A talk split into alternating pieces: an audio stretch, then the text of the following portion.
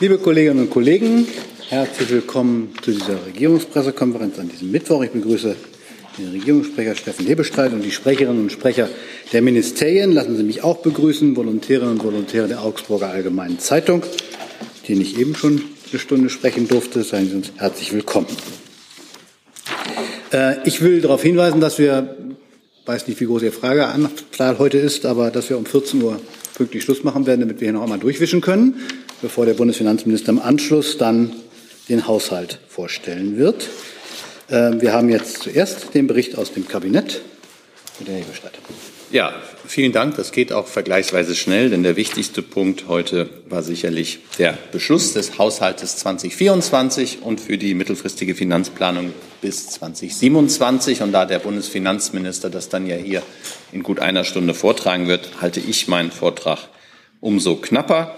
Die Bundesregierung ist einen wichtigen Schritt vorangekommen und hat einen soliden, ausgewogenen Bundeshaushalt 2024 sowie den Finanzplan für die kommenden Jahre heute im Kabinett beschlossen. Sie alle wissen, dass den heutigen Beschlüssen eine umfangreiche Diskussion vorausgegangen ist, in denen wir uns auf die Prioritäten verständigt haben. Erstmals seit 2019 wird dieser Haushalt im Rahmen der regulären Regeln der Schuldenregel zustande kommen. Unser Anspruch ist klar, den Bundeshaushalt zu konsolidieren und zugleich den sozialen Aspekten der Gestaltung von Transformation und den sicherheitspolitischen Herausforderungen gerecht zu werden. Der Bundeshaushalt 2024 soll ein Volumen von 445,7 Milliarden Euro haben. Die Neuverschuldung im Rahmen der regulären Grenze der Schuldenregel wird 16,6 Milliarden Euro betragen bei gleichzeitig hohen Investitionen. Die Bundesregierung setzt dabei folgende Schwerpunkte. Sie investiert massiv zur Absicherung der Energieversorgung und in die Zukunft unseres Landes. Allein aus dem Kernhaushalt sind im nächsten Jahr Investitionen in Höhe von 54 Milliarden Euro vorgesehen. Zum Vergleich, das sind 40 Prozent mehr als vor der Corona-Pandemie-Krise. Die Regierung stärkt zudem den gesellschaftlichen Zusammenhalt, die Bereiche Sicherheit und Verteidigung und sie treibt die Transformation hin zu einer klimaneutralen Volkswirtschaft weiter voran. Um diese Prioritäten setzen zu können, hat die Regierung Ausgaben im Bundeshaushalt auf den Prüfstand gestellt, Einsparpotenziale genutzt und Ausgabenansätze abgesenkt.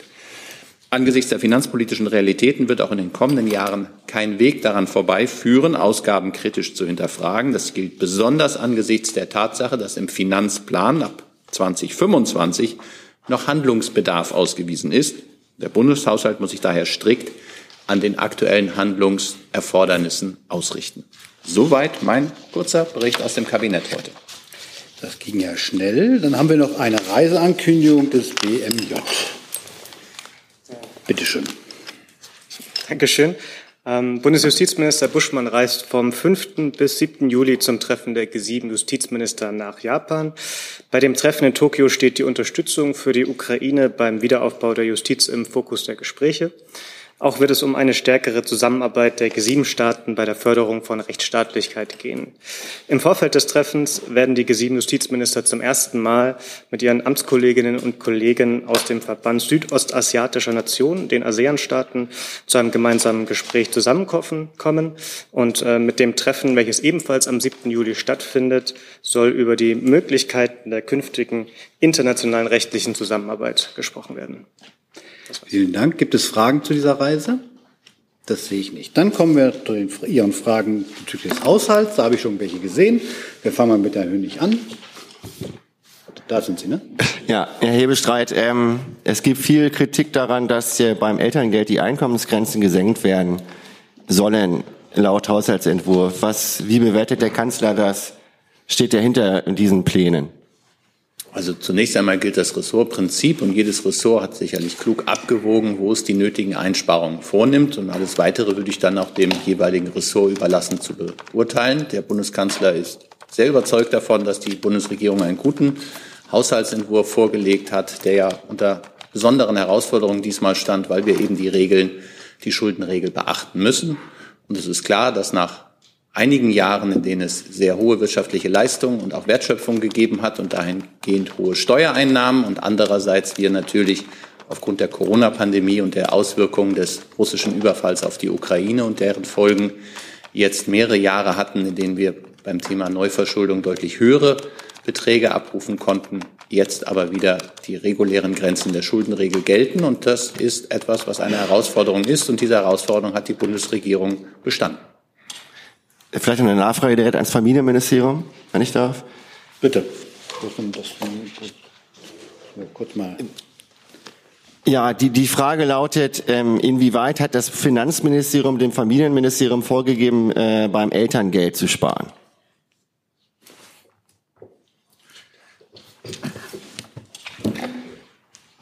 Es gab eine klare Vorgabe an das Bundesfamilienministerium, dass äh, beim Plafond ähm, eine jährliche Einsparung von 500 Euro, äh, Entschuldigung, 5 Millionen Euro pro Jahr beim Elterngeld durch eine kostenreduzierende Reform zu erbringen ist.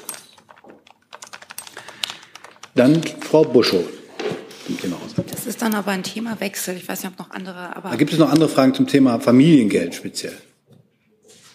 Dann fangen wir mit Herrn Jessen an und dann Herrn Jung. Ja, die Frage geht an Herrn Hebestreit. Äh, der Brief, den der Kanzler geschrieben hat an die Familienministerin, wird durchaus unterschiedlich interpretiert. Die Familienministerin selbst äh, sieht den Kanzler an ihrer Seite, weil in dem Brief ähm, die Anforderungen, die gestellt werden, was sie nun vorlegen solle, eindeutig verbunden sei mit der Zielsetzung Leistungsverbesserung bei der Kindergrundsicherung. Ist das die Position des Kanzlers? Fordert er eine Leistungsverbesserung bei den Leistungen, die am Ende bei den berechtigten Familien ankommen.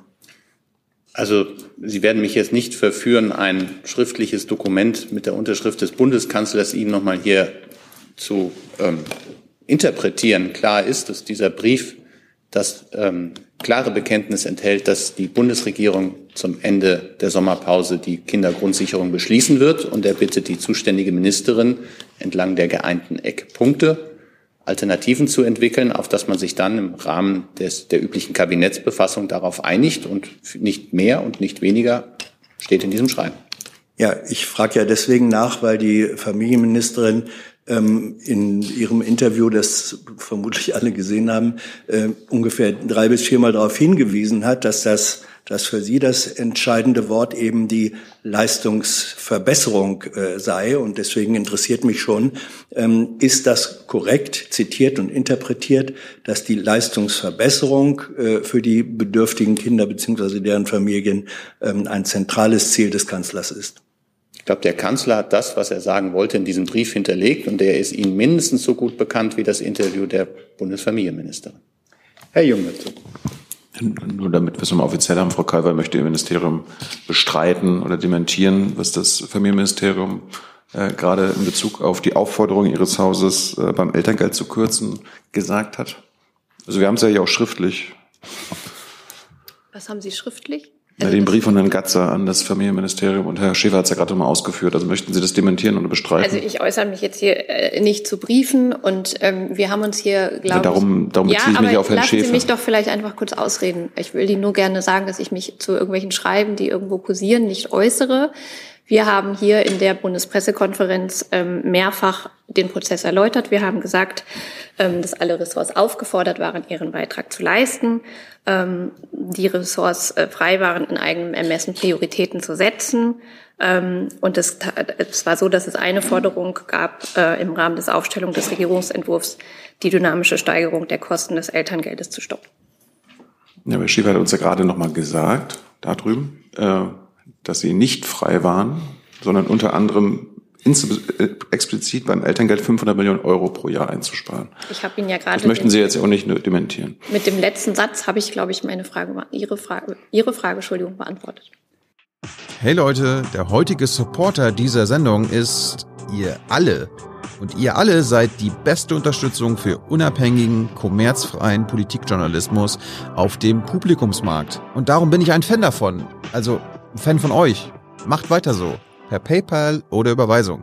Danke dafür und jetzt geht's weiter. Herr Kliss dazu?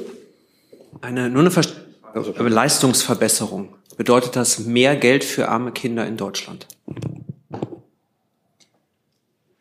Das ist jetzt auf, die, auf den Brief des Bundeskanzlers und auf die Aussagen der Familienministerin. Da würde ich sagen, dass die Kindergrundsicherung ist ein Projekt, was diese Regierung und diese Koalition seit vielen Monaten ähm, betreibt. Das ist Grundlage oder ein, ein Faktor, der auch in der, im Koalitionsvertrag niedergelegt ist. Es gibt da verschiedene Ideen dazu. Es gibt erste Eckpunkte, die miteinander geeint wurden. Und jetzt gilt es um die Ausgestaltung dessen im Rahmen der verfügbaren finanziellen Mittel, über die wir hier ja nun auch ausführlich äh, miteinander in den letzten Wochen und Monaten gesprochen haben. Und da liegt es jetzt äh, zunächst einmal an der zuständigen Ressortministerin, einen Entwurf vorzulegen, der dann im Rahmen der üblichen Kabinettsbefassung mit allen anderen Beteiligten diskutiert wird. Und das ist das Verfahren, um das es jetzt geht. Und da gibt es, wie gesagt, es gibt die Eckpunkte als eine Art Vorfestlegung und alles andere wird sich dann in den nächsten Wochen zu Ihrer und zu unserer Freude darstellen. Zusatz? Noch ein Zusatz. Also Leistungsverbesserung könnte ja auch sein, weil die Leistungen alle zusammengelegt werden und es vereinfacht wird, dass mehr Kinder davon profitieren und das ist die Leistungsverbesserung. Das wäre jetzt diese Interpretationsfrage oder die Antwort auf eine Interpretationsfrage, die, zu der Herr Jessen mich schon verleiten wollte. Ich glaube nochmal, um deutlich zu machen, die Kindergrundsicherung ist ein wichtiges Projekt. Es geht darum, den Kampf gegen Kinderarmut und es hat einen zentralen Faktor, dass wir familienpolitische Leistungen, kinderpolitische Leistungen haben, die aber bisher nicht ausreichend genutzt werden.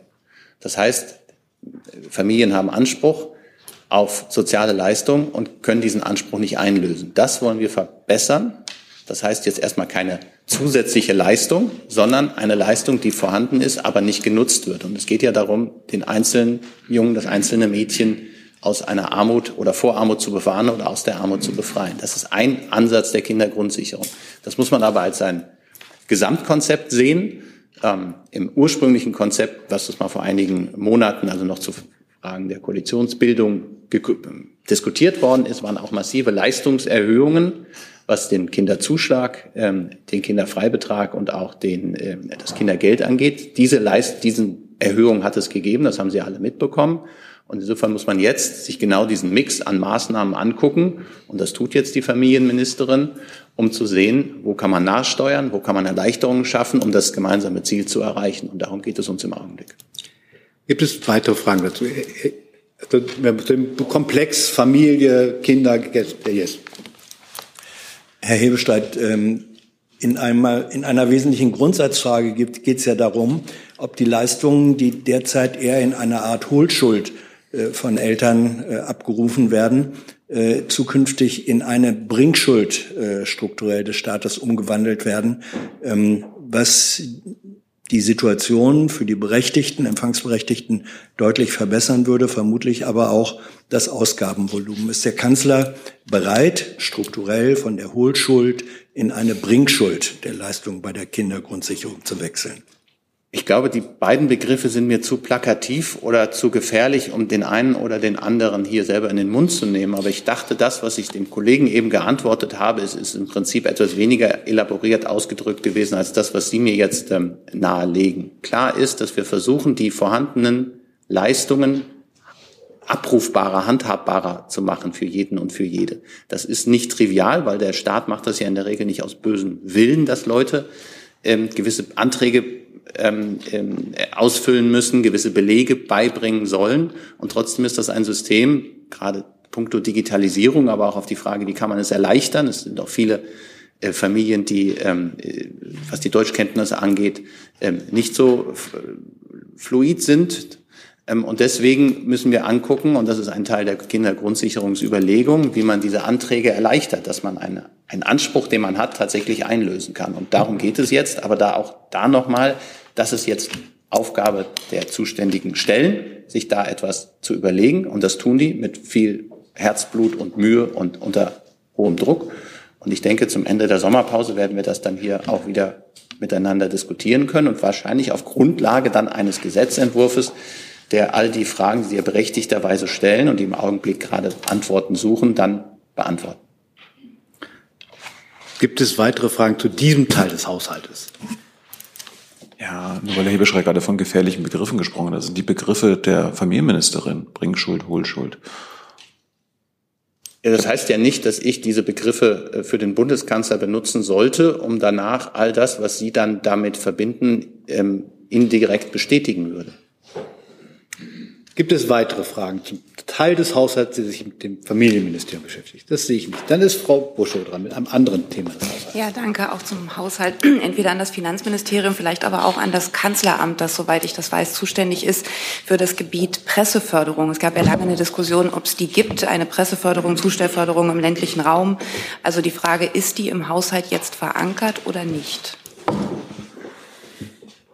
Da haben Sie mich völlig auf dem falschen Fuß erwischt. Ich weiß, dass das ein Thema war, aber ähm, so tief bin ich jetzt nicht eingestiegen, dass ich Ihnen das off the top of my head beantworten kann. Ich weiß auch noch nicht mal, wo wir die genaue Zuständigkeit haben. Ich weiß, da gab es verschiedene ähm, Überlegungen. Das muss ich Ihnen nachreichen, Frau Buschow. Danke. Dann wäre auch natürlich die Höhe, wenn es sie gibt, in welcher Höhe und in welcher Form, schön zu wissen. Ich fürchte, Sie wären da nicht die Einzige, die das wissen will. Wir können dann sonst noch mal bei Herrn Gatzer fragen, wenn Frau Kalber nichts weiß. Der weiß nämlich alles. Aber der kommt erst in einer Stunde. Aber die Stunde, finde ich, warten wir ab und dann mit dem Satz, der Werner Gatzer weiß alles, wird er diese Frage sicherlich gut beantworten. gut, dann Herr Hönig zu einem anderen Thema des Haushalts. Ab wann ist da? da um die, so, so. Geht um die Deutsche Bahn. Äh, Frage an Herrn Alexandrin. Ähm, die ähm, Koalitionsausschuss Ende März war vereinbart worden oder festgelegt worden, äh, die oder festgestellt worden, die Deutsche Bahn hat einen Investitionsbedarf von 45 Milliarden Euro und diese solle soweit darstellbar auch gedeckt werden. So jetzt ist dem Haushaltsentwurf sowie dem Finanzplan zu entnehmen, zu entnehmen, dass diese 45 Milliarden bei weitem nicht erreicht werden. Wie, wie steht der Minister oder Wissing jetzt zu der Kritik, die kommt von unter anderem auch von den Grünen, von vielen Verbänden, dass diese 45 Milliarden nicht erreicht werden. Ja, vielen Dank für die Gelegenheit, einmal die, die Zahlen vielleicht an der Stelle, die, die hier so durch den Raum fliegen, einmal auseinander zu klamüsern. Also fangen wir mit Ihrer Formulierung an, den 45 Milliarden. Diese 45 Milliarden sind nicht der Finanzbedarf der DB, sondern die sind der Finanzmehrbedarf, den die Deutsche Bahn hat durch den Investitionsstau, der durch eine Minderfinanzierung der Schiene über die letzten Jahrzehnte entstanden ist. Wir haben, wenn Sie sich diesen Haushalt anschauen, einen ganz, ganz starken Fokus auf die Schiene, den Ausbau und den Erhalt der Schiene gelegt. Denn klar ist, dass all die Probleme, die wir momentan im Bahnnetz haben, nur beseitigen können, wenn wir jetzt massiv in die Sanierung des sogenannten Kernnetzes investieren weil hier eben die, die, die, die größte Auswirkung zu verzeichnen ist. Das sind die Korridore, wo die meisten Verkehre durchgehen. Das heißt, wenn wir die nicht in den Griff bekommen in Kürze der Zeit, dann werden sich auch all die Probleme nicht lösen. Deswegen werden wir alle unsere Bemühungen in die Sanierung dieses Kernnetzes stecken. Und dafür stehen für 24 ausreichend Mittel zur Verfügung. Wir haben, wenn Sie sich den Haushalt angucken, auch in der Mittelfristplanung aktuell 60 Milliarden Euro für die Schiene ähm, zu verzeichnen. Das ist eine enorme Menge, die unter anderem auch dafür sorgen sollte, dass wir ähm, hier die nötige Planungssicherheit auch bei der Bauindustrie hinbekommen. Und darüber hinaus ähm, wird derzeit geprüft, wie wir weitere Mittel zur Deckung dieses ursprünglich festgestellten Investitionsmehrbedarfs äh, sichern können im weiteren Verfahren. Aber nochmal, was die Investitionen in die Hochleistungskorridore angeht, haben wir für 24 ja die Riedbahn äh, insbesondere vor uns, der Korridor zwischen Frankfurt und ähm, Mannheim. Jeder siebte äh, Fernverkehrszug durchläuft diesen Korridor. Das heißt, hier werden wir in 24 unsere bisherige Baustrategie ändern. Bisher hat man immer unterm rollenden Rad gebaut. Äh, das reicht nicht mehr aus, wie wir eben jetzt feststellen können, sondern es ist eben so, weit, dass wir einzelne Korridore komplett sperren müssen. Das wird bei der Riedbahn äh, in der zweiten Jahreshälfte 2024 soweit sein, dass dieser Korridor für 24, äh, sorry, für fünf Monate komplett gesperrt wird, komplett saniert wird äh, general saniert und modernisiert wird, sodass wir danach quasi dort eine Neubaustrecke haben, die dem Verkehr wieder zur Verfügung stellen wird und wodurch wir uns im weiteren Verlauf, insgesamt gibt es 42 dieser Korridore, eben sehr große Auswirkungen und Verbesserungen äh, in puncto Qualität und Kapazität im Netz erhoffen. Nachfrage in der Kabinettsvorlage von äh, Montag stand, es soll geprüft werden, ob weitere 15 Milliarden für die Deutsche Bahn aus dem Klima- und Transformationsfonds kommen sollen.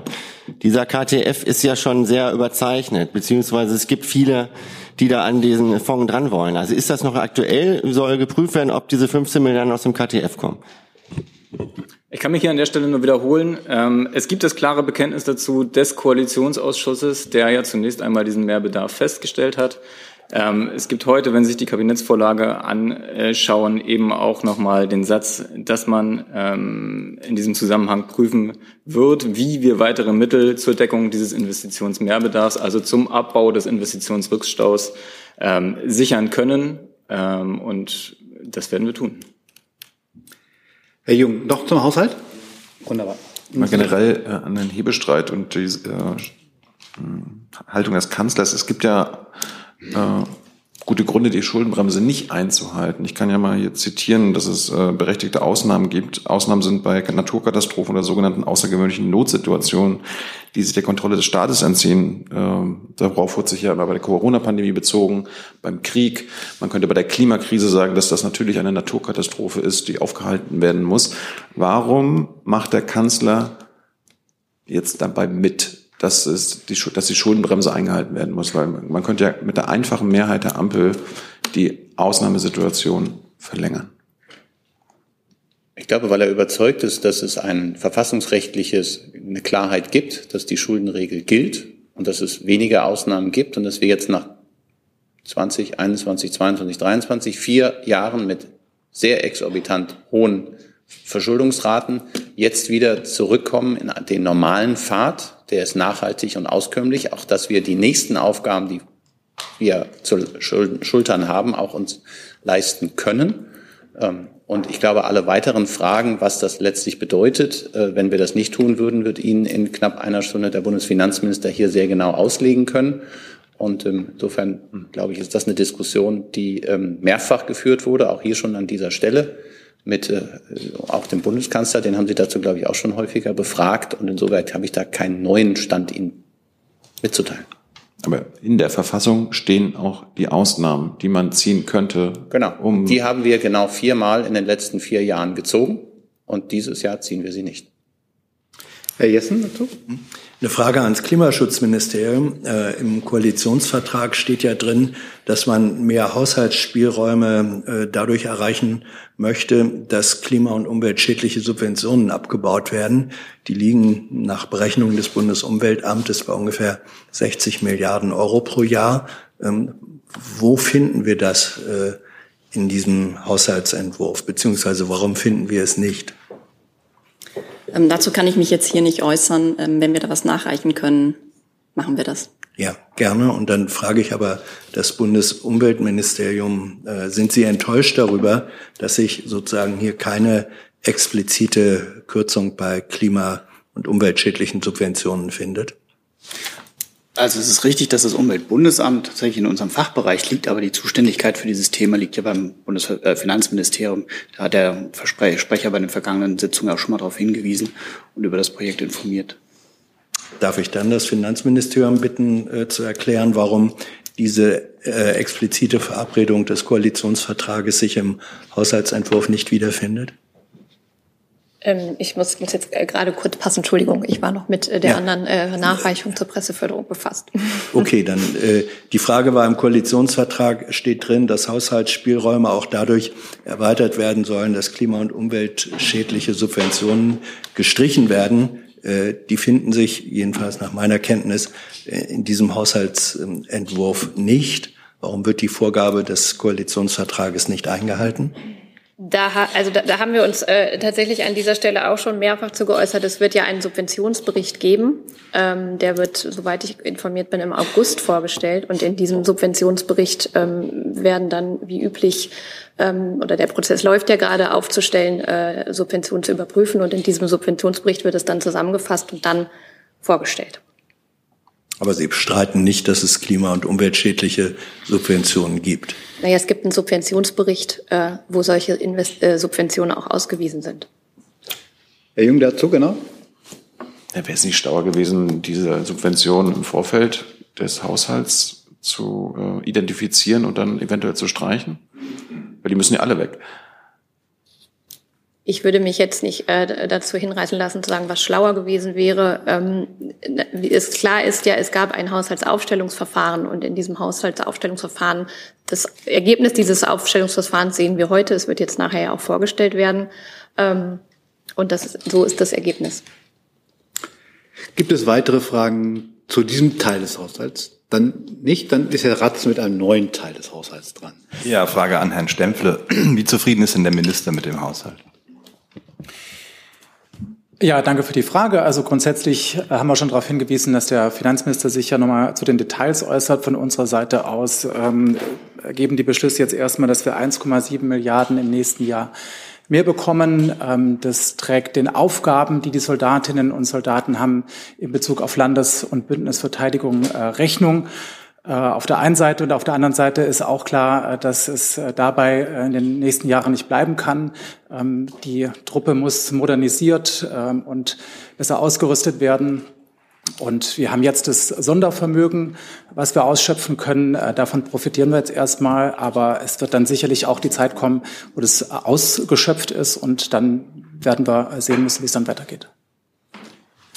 Nachfrage dazu, weil das Zwei-Prozent-Ziel der NATO wird ja auch nur äh, erreicht durch das Sondervermögen. Also was passiert, wenn, wenn, das, wenn das Sondervermögen aufgebraucht ist? Das müssen die nächsten äh, Planungen dann äh, zeigen. Also zum jetzigen Zeitpunkt können wir sagen, wir haben das Ziel ab 24 die zwei Prozent zu erreichen. Es ist ja in der nationalen Sicherheitsstrategie auch vorgegeben, dass wir das im mehrjährigen Durchschnitt schaffen von maximal fünf Jahren. Und an dieses Ziel halten wir uns. Herr Lange. Herr Stempfle, wissen Sie, wie viel von dem Sondervermögen bislang ausgegeben wurde, beziehungsweise fest verplant ist, oder beziehungsweise anders gefragt, wie lange wird das Sondervermögen reichen?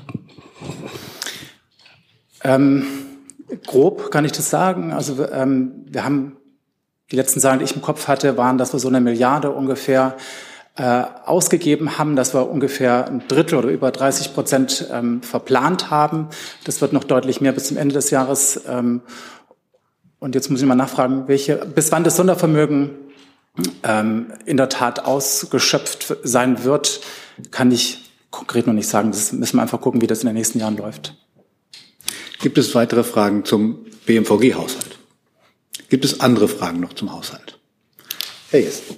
Ja, ähm, trifft es zu, die Frage geht ans ähm, ähm, Finanzministerium, trifft es zu, dass eine Einigung darüber erzielt ist, dass der nationale CO2-Preis zum Jahreswechsel doch deutlich stärker ansteigen soll äh, als bislang geplant, also von aktuell 30 Euro nicht auf 35, sondern gleich auf 45? Dazu kann ich Ihnen keine Auskunft geben. Ähm, das beträfe ja dann auch die Einnahmen äh, für den KTF. Da würde ich an äh, die Kollegin vom Wirtschaftsministerium gern verweisen. Sehr gerne. Also ähm, der KTF als Sondervermögen liegt auch in der Federführung des Bundesfinanzministeriums. Und, ähm, Können Sie sich einigen?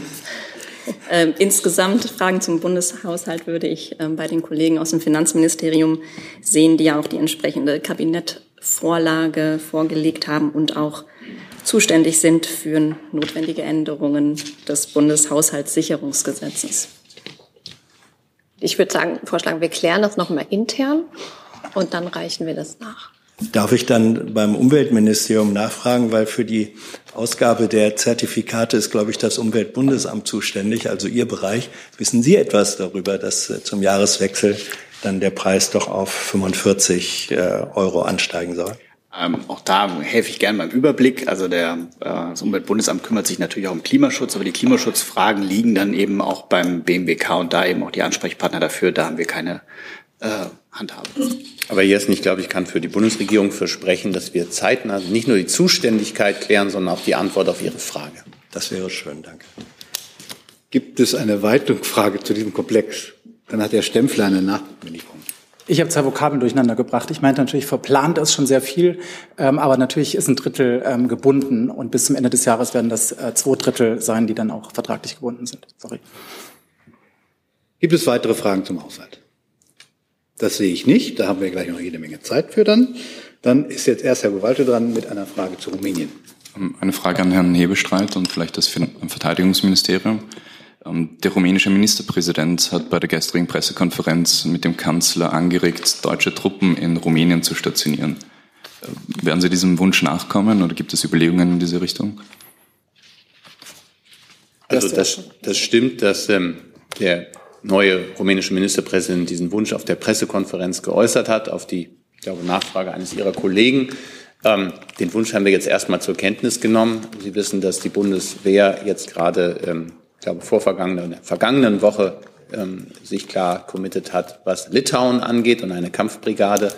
Gleichzeitig befinden wir uns natürlich mit unseren Partnern in der NATO ähm, dabei, die Stärkung der Ostflanke weiter voranzutreiben. Aber konkretere Überlegungen, sowohl was jetzt nochmal ein weiteres Land wäre, was die Bundeswehrpräsenz anginge, als auch ähm, wie sich das ausgeht da, ähm, insgesamt mit der Stärkung der Ostflanke, das wäre zu früh, beziehungsweise über weitere Planung der Bundeswehr kann ich hier nicht berichten. Und ähm, ich glaube auch, das ist, das war ein Wunsch, der uns vorher zumindest nicht begegnet war.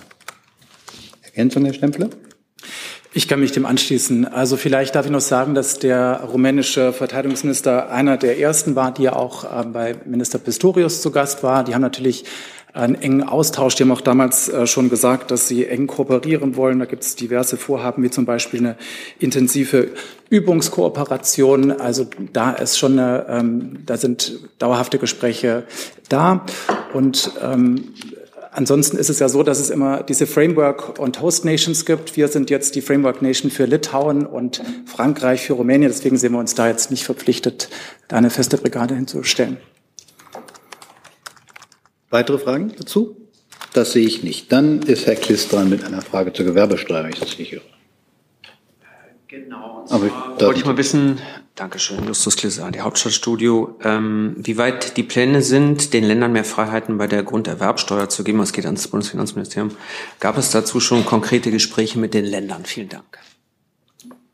Ähm, genau, dazu kann ich Ihnen sagen, es äh, gibt einen ersten Austausch ähm, mit den Ländern. Es, es gibt einen Entwurf ein, für ein Gesetz, also einen Diskussionsentwurf auf, äh, von seitens der Arbeitsebene des BMF, der Ende Juni ähm, an die Länder versandt wurde. Dies ist ein erster Schritt, um in einen Dialog mit den Ländern zu treten. Gegenstand des Gesetzentwurfs ist die Flexibilisierung der Grunderwerbsteuer. Und damit wird das Ziel verfolgt durch eine Freibetragsregelung den Erwerb von selbstgenutztem Wohneigentum zu erleichtern. Und diese Flexibilisierung soll dann gekoppelt sein ähm, an eine erweiterte Besteuerung von sogenannten Share Deals. Wie gesagt, das ist jetzt erstmal ein Diskussionsentwurf, äh, der auf Arbeitsebene erstellt wurde und ähm, ja, das sind jetzt weitere Details, sind dann abzuwarten. Gestatten Sie mir trotzdem die Nachfrage, ist dann zu erwarten, dass Menschen, die ähm, Häuser oder Wohnungen kaufen, möglicherweise Geld sparen können, weil die Grunderwerbsteuer sinkt oder ganz wegfallen kann? Na, das hängt am Ende natürlich von der, von der konkreten Ausgestaltung ab. Und da würde ich Sie einfach um Geduld bitten. Wie gesagt, das ist jetzt ein erster, erster Schritt, um in den Dialog mit den Ländern zu treten. Vielen Dank. Gibt es weitere Fragen zu dem Komplex? Das sehe ich nicht. Dann ist Herr Jung dran. Ich wollte ähm, nach Nahost gehen, Herr, Herr Wagner. Ähm, da eskaliert es ja äh, Israel, Palästina. Äh, gestern gab es einen Amokfall eines Palästinensers in Tel Aviv. Es gab Raketenbeschuss aus dem Gazastreifen, äh, während die israelische Armee äh, Luftangriffe in der besetzten Westbank geflogen hat. Es gab eine Bodenoffensive in der Westbank, die jetzt heute äh, beendet wird. Äh, das war die größte seit über, äh, circa, also seit über 20 Jahren. Die UN hat die Luftangriffe auf dicht besiedelte Wohngebiete bereits verurteilt. Tut dies die Bundesregierung auch?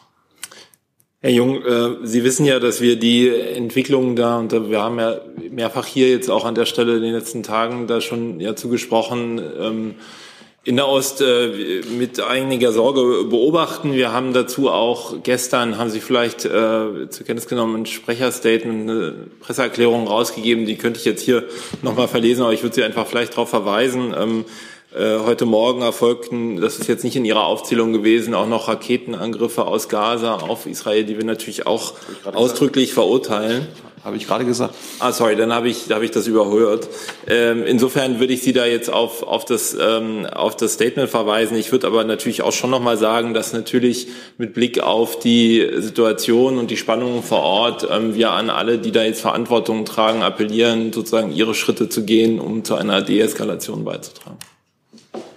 Hätte, also Sie verurteilen die Raketenangriffe aus dem Gazastreifen, aber nicht die Luftangriffe auf dicht besiedeltes Wohngebiet in der Westbank?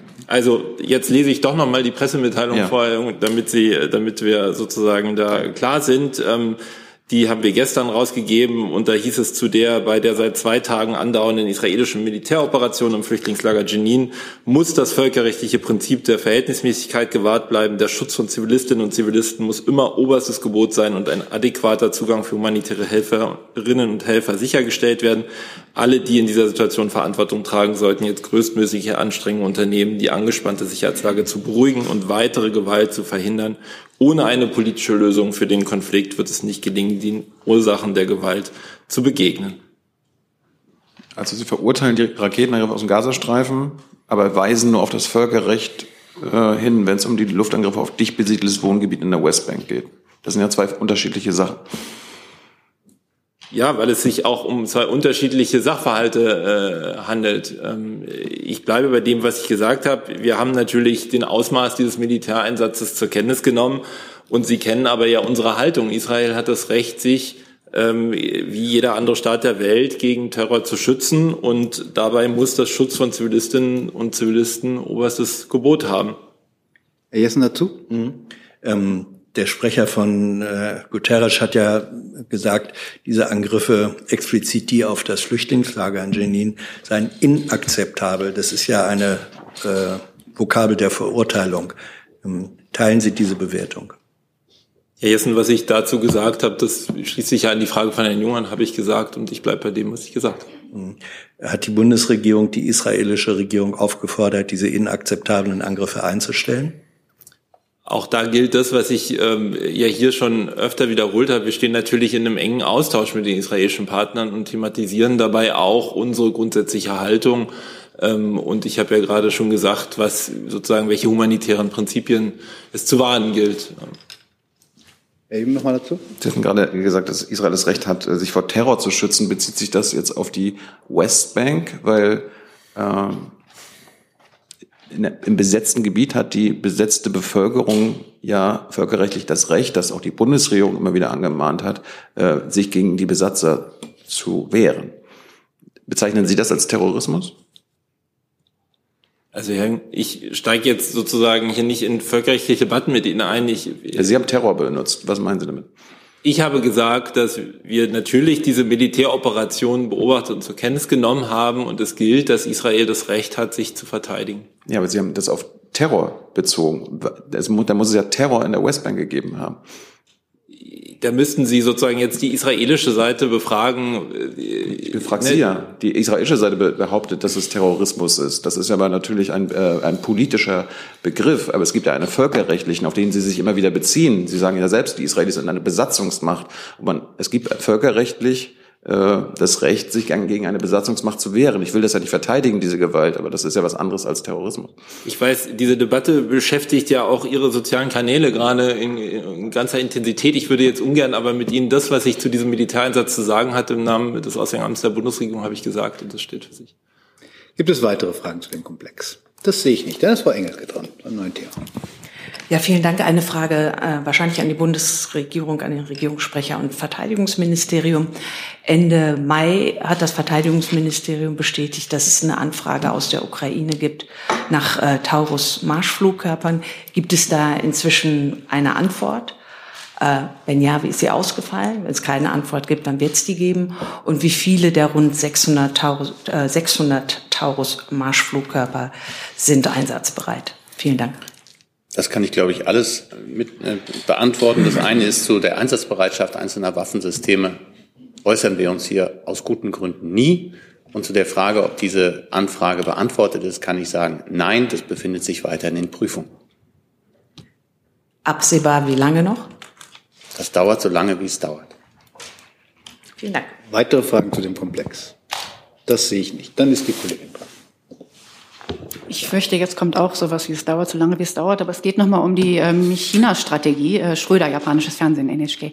Ähm, wie ist da der Stand? Ähm, werdet ihr noch vor der Sommerpause rauskommen? Ähm, wenn nicht, woran hapert es oder was sind im Moment die Knackpunkte?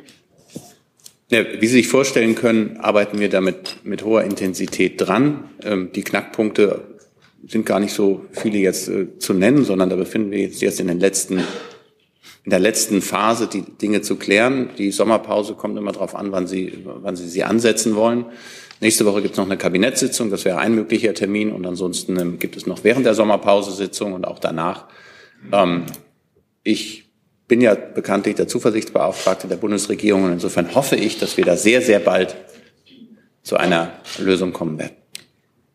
Zusatz, bitte. Ähm, was denken Sie denn, wie das auch für die europäische Geschlossenheit, welches Zeichen das aussendet, wenn sich gerade das größte Land so schwer damit tut, eine, eine, sich darauf zu einigen auf eine China-Strategie. Und auch das, das Land, was wahrscheinlich wirtschaftlich am abhängigsten ist von China. Jetzt bin ich erstmal verblüfft, weil Sie haben ja sicherlich unsere nationale Sicherheitsstrategie sehr genau gelesen. Die ist gar nicht, ist jetzt vier Wochen her, glaube ich, und die hatte ein eigenes Kapitel zum Thema China. Das hat äh, auch auf viel Widerhall gestoßen. Sie wissen, wie die Sprache zu China der G7 ist. Äh, die unter maßgeblicher Mitwirkung der Bundesregierung und des Bundeskanzlers zustande gekommen ist. Und im Anschluss an die nationale Sicherheitsstrategie haben wir über die China-Strategie diskutiert. Äh, das, äh, die nationale Sicherheitsstrategie hat, glaube ich, je nach Rechenweise zwischen 12 und 18 Monaten gedauert. Jetzt sind wir bei fünf Wochen. Ich finde, da kann sich niemand beschweren, dass wir uns da irgendwie unnötig Zeit ließen. Bis weitere Fragen zu dem Komplex? Das sehe ich nicht. Dann ist Herr Lange dran mit einem anderen. Frage an den Regierungssprecher bitte. Es wird im Bundestag zumindest absehbar erstmal keinen Untersuchungsausschuss zum Thema Warburg Bank geben, in dessen Folge dann auch der Kanzler hätte gehört werden sollen. Hätte ich gerne gewusst, gibt es eine Reaktion aus dem Kanzleramt? Ist der Kanzler erleichtert? Hätte er sich gerne doch noch mal Fragen von Abgeordneten gestellt? Äh, wie ist denn da die Lage? Danke. Ich glaube, zur Stunde ist der Bundeskanzler gerade in der Regierungsbefragung im Bundestag und steht da Rede und Antwort allen möglichen Fragen. Und ansonsten ist das eine Sache des Parlaments und da gebührt es sich als Bundesregierung, sich da nicht mit Kommentaren irgendwie in dieses Feld zu begeben. Und daran will ich mich auch halten. Zusatz? Nur der Vollständigkeit halber hat das Kanzleramt ein, äh, Einfluss auf den Entscheidungsprozess genommen im Parlament. Ich wüsste nicht, wie das Kanzleramt da Einfluss hätte nehmen sollen. Gibt es weitere Fragen zum Thema Warburg? Untersuchungsausschuss? Ich nicht. Dann ist der Kollege dran. Hallo, guten Tag. Ich bin äh, Ali Hassanpur von IRA International und äh, habe eine Frage an äh, Herr Wagner über JCPOA.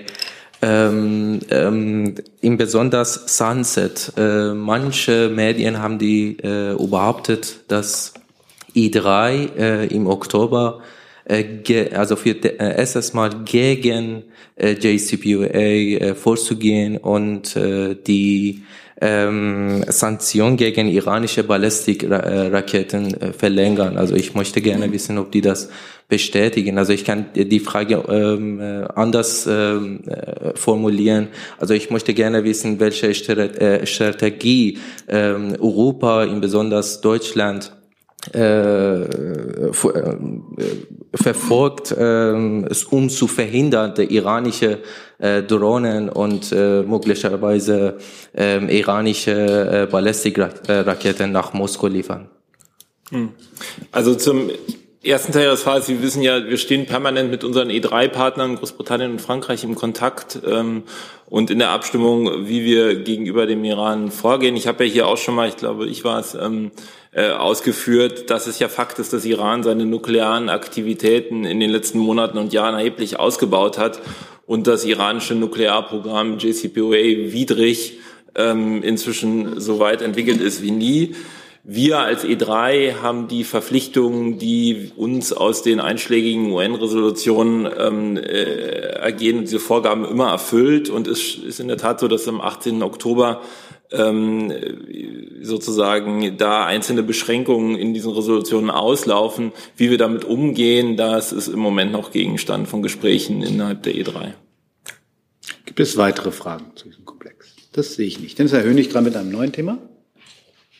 Ja, an Herrn Hebelstreit die Frage, Moskau und Kiew bezichtigen sich ähm, jetzt gegenseitig eines unmittelbar bevorstehenden Angriffs auf das Atomkraftwerk Saporischia. Wie ernst nimmt die Bundesregierung dies? Wie viel Sorgen machen Sie sich?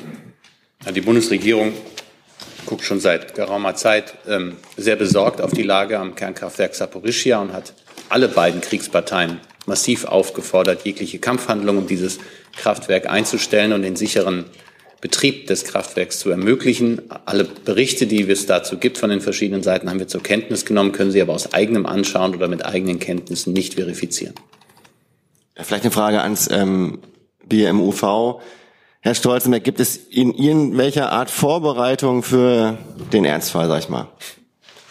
Also wir können es, glaube ich, nicht oft genug wiederholen zu sagen, dass es, ähm, dass niemand ein Interesse daran haben kann, dass Kampfhandlungen in der Nähe von Atomanlagen stattfinden. Ähm, die äh, Folgen treffen in erster Linie natürlich erstmal die angrenzenden Länder. Ähm, und ähm, aktuell sind uns keine erhöhten Strahlungswerte bekannt. Wir haben das natürlich mit dem Bundesamt für Strahlenschutz im Blick, aber trotz allem ähm, unser Appell ist ganz klar, dass eben Atomanlagen eben aus kriegerischen Handlungen eben rausgehalten werden sollten. Das äh, ist einfach ähm, viel zu gefährlich und einfach verantwortungslos. Vielleicht kann ich noch ergänzen, einfach weil ich glaube, der Punkt wirklich wichtig ist in der Differenzierung. Ähm, es ist natürlich Russland, die dieses Atomkraftwerk militärisch besetzt halten. Und ähm, das ist vollkommen inakzeptabel und unverantwortlich. Und äh, sozusagen um die Sicherheit dieses Atomkraftwerks ähm, äh, zu steigern, gibt es einen sehr einfachen Weg, nämlich indem sich Russland aus diesem Atomkraftwerk zurückzieht. Gibt es weitere Fragen zu dem Komplex? Der Rat dazu, dazu machen wir dann gleich, weil dann ist Herr Jung erstmal dran mit einer anderen Frage. Das geht an Herrn Roh, äh, weil der Bundesjustizminister, zumindest was ich als sozialmedial gesehen habe, sich für die äh, Weiterentwicklung oder Fortentwicklung des Völkerstrafrechts ähm, stark macht und unter anderem gesagt hat, Völkerrechtsverbrechen dürfen nicht ungesühnt bleiben, egal ob sie in Damaskus oder Kiew verübt werden. Bezieht er sich jetzt nur auf ähm, mit diesem Satz auf die Kriege in Syrien und Ukraine oder ist das ein universeller Anspruch? Ehrlich gesagt muss ich, kann ich da nur zu äh, sagen, dass da die Worte des Ministers für sich stehen und er zwar die zwei Städte genannt hat, aber das natürlich nicht abschließend ist. Ich verstehe das Völkerstrafrecht so, dass es äh, universell, universell äh, zu verstehen ist. Und mich würde auch interessieren, wenn Sie das nachreichen könnten, was er genau meint, wenn er sagt, er will Opferrechte stärken, Strafbarkeitslücken schließen und die Breitenwirkung von völkerstrafrechtlichen Urteilen verbessern. Weil wir haben ja eben auch ein anderes äh, Thema gerade gehabt, wo es um äh, Völkerrechtsverbrechen geht. Also wir haben im Februar ein Eckpunktepapier vorgelegt äh, zur Fortentwicklung des Völkerstrafrechts. Das wissen Sie ja wahrscheinlich. Aus diesen Eckpunkten haben wir nun einen Referentenentwurf äh, geschrieben, äh, der am 3. Juli in die Ressortabstimmung gegangen ist. Ähm, und äh, der Entwurf zielt darauf ab, eben diese Strafbarkeitslücken zu schließen, Opferrechte zu stärken und die Breitenwirkung des völkerstrafrechtlichen Urteils zu verbessern. Ich weiß nicht, ob das Ihre Frage beantwortet. Ich wollte eigentlich nur äh, grundsätzlich wissen, ob diese ähm, das, was er fordert, universell gemeint ist, damit sich quasi auch die Palästinenser zum Beispiel an, angesprochen fühlen können. Das ist universell gemeint. Danke. Das habe ich vorhin auch äh, versucht zu sagen. Kam, kam vielleicht gut, lassen wir es dabei. Ist universell. Danke. Gibt es weitere Fragen zu diesem Komplex? Das sehe ich. Du sag mal, Kira, ganz unter uns, du bist die Jüngste hier? Ja. Warum arbeitest du hier eigentlich? Na, weil wir das beste Journalismusformat in Deutschland sind und weil hier keine Werbung läuft. Und woher kommt die Kohle für dein Gehalt? Per Banküberweisung oder PayPal von den Leuten, die uns zuschauen oder zu hören. Wie das geht? Seht ihr in der Podcast-Beschreibung. Dann ist Herr Ratz dran. Dank, Herr Hebestreit. Mit Blick auf den NATO-Gipfel nächste Woche, können Sie noch mal zusammenfassen die Position des Kanzlers, äh, was eine mögliche Beitrittsperspektive der Ukraine zur NATO anbelangt ähm, und wie mögliche Sicherheitsgarantien für das Land aussehen können unter deutscher Beteiligung? Herr Ratz, ich glaube, das möchte ich zu dieser Stelle nicht. Ich kann darauf verweisen, dass der Bundeskanzler vergangene Woche eine ähnliche Frage gestellt bekommen hat bei einer Pressekonferenz im Kanzleramt. Und da ist, glaube ich, dann auch all die Antworten klar ist, dass wir die Ukraine, und das hat er immer wieder deutlich gemacht, zur jetzigen Phase so massiv unterstützen, wie es irgend geht, damit sie ihre territoriale Integrität und Souveränität verteidigen kann. Und ähm, damit werden wir auch nicht nachlassen. Und ansonsten sind die Gespräche, die in Vilnius am Dienstag und Mittwoch stattfinden, hier nicht vorzugreifen. Klar ist, dass die Unterstützung auf Dauer, also für die Ukraine, auf Dauer angelegt sein muss, damit wir ihnen auch langfristig helfen können. Weitere Fragen zu dieser Frage? Dann ist Herr Lange dran. Eine kurze Frage an den Regierungssprecher, falls das Thema schon dran war, die letzten Wochen bitte ich um Nachsicht. Gibt es eine Sommerpressekonferenz mit dem Kanzler? Wissen Sie das schon? Und wenn ja, jetzt oder später? Heute gibt es keine. Aber es gibt eine Sommerpressekonferenz und sie wird Ihnen auch alsbald der Termin mitgeteilt. Aber da möchte ich auch der Bundespressekonferenz nicht vorgreifen. Und Sie wissen ja, freitags der Vorwoche informieren wir immer über die Termine des Bundeskanzlers der dann nächsten Woche. Gibt es weitere Fragen? Das sehe ich nicht. Dann bedanke ich mich für heute und lade ein zur Pressekonferenz mit dem Bundesfinanzminister in einer knappen halben Stunde.